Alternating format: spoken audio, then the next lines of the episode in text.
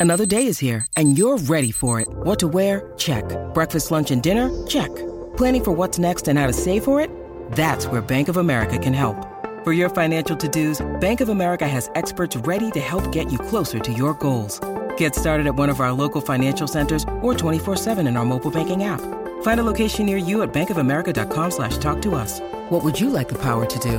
Mobile banking requires downloading the app and is only available for select devices. Message and data rates may apply. Bank of America and a member FDIC.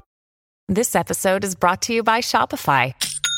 Forget the frustration of picking commerce platforms when you switch your business to Shopify, the global commerce platform that supercharges your selling wherever you sell. With Shopify, you'll harness the same intuitive features, trusted apps, and powerful analytics used by the world's leading brands. Sign up today for your $1 per month trial period at shopify.com slash tech, all lowercase. That's shopify.com slash tech. Qu'est-ce qu'être HPI Merci d'avoir posé la question. HPI, trois petites lettres très à la mode. Vous avez sûrement déjà entendu parler des HPI, les hauts potentiels intellectuels. Tandis que la série diffusée sur TF1 avec Audrey Fleurot dans le rôle d'une adulte surdouée cartonne, les livres sur le sujet fleurissent dans les librairies et de plus en plus de personnes se bousculent dans les cabinets des psychologues spécialistes de la question pour passer des tests de QI. On parle aussi de zèbres, de surdoués, d'enfants précoces. Est-ce que c'est la même chose? Oui, il existe plusieurs mots pour désigner le même phénomène. Un haut potentiel intellectuel se démarque des autres par ses capacités intellectuelles. Le terme désigne des personnes dont le quotient intellectuel est compris entre 130 et 160, sachant que le quotient intellectuel moyen est fixé à 100. L'OMS, l'Organisation mondiale de la santé, estime selon une loi de probabilité à 2,3% le taux d'enfants âgés de 6 à 16 ans intellectuellement précoces. En France, cela représenterait 200 000 enfants précoces. Comment est-ce qu'on mesure ce quotient intellectuel? La question est délicate car l'intelligence est difficile à cerner et elle ne se résume pas au quotient intellectuel. Mais pour identifier un haut potentiel intellectuel, les psychologues proposent des bilans psychologiques qui incluent ces tests de QI. Les plus courants sont les échelles standardisées de Wechsler. Elles vont de 0 à 160 et seul un psychologue est habilité à vous les faire passer.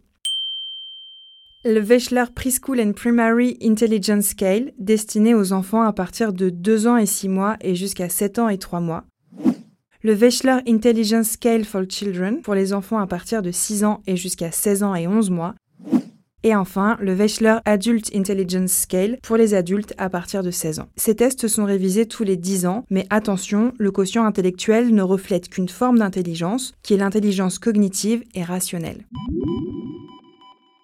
Est-ce qu'il y a d'autres indices qui peuvent permettre d'identifier les HPI dans une conférence TEDx, Philippe Mouillot, maître de conférence à l'université de Poitiers et lui-même HQI, haut quotient intellectuel, dresse les grandes lignes qui façonnent la personnalité des hauts potentiels. Il y a quatre balises qui guident la pensée des HPI. La première, c'est la quête d'idéal. La deuxième, c'est la recherche de sens. La troisième, c'est l'importance des détails, la précision. Et la quatrième, c'est le besoin d'harmonie. Monique de Kermadec, psychologue, spécialiste de la précocité et autrice du livre L'adulte surdoué, apprendre à faire simple quand on est compliqué, met en avant trois grandes spécificités de ses personnalités. Dans les pages de West France, elle évoque une grande sensibilité qui se traduit par une grande curiosité, un goût pour les questions complexes qui se traduit par un raisonnement en arborescence et une urgence à agir lorsqu'un sujet les passionne. Attention toutefois à ne pas résumer les hauts potentiels intellectuels à ce portrait robot. Contrairement aux idées reçues, les HPI ne réussissent pas tous brillamment leur vie et ils n'ont pas réponse à tout comme le personnage de Morgan Alvaro, incarné par Audrey Fleurot dans la série HPI.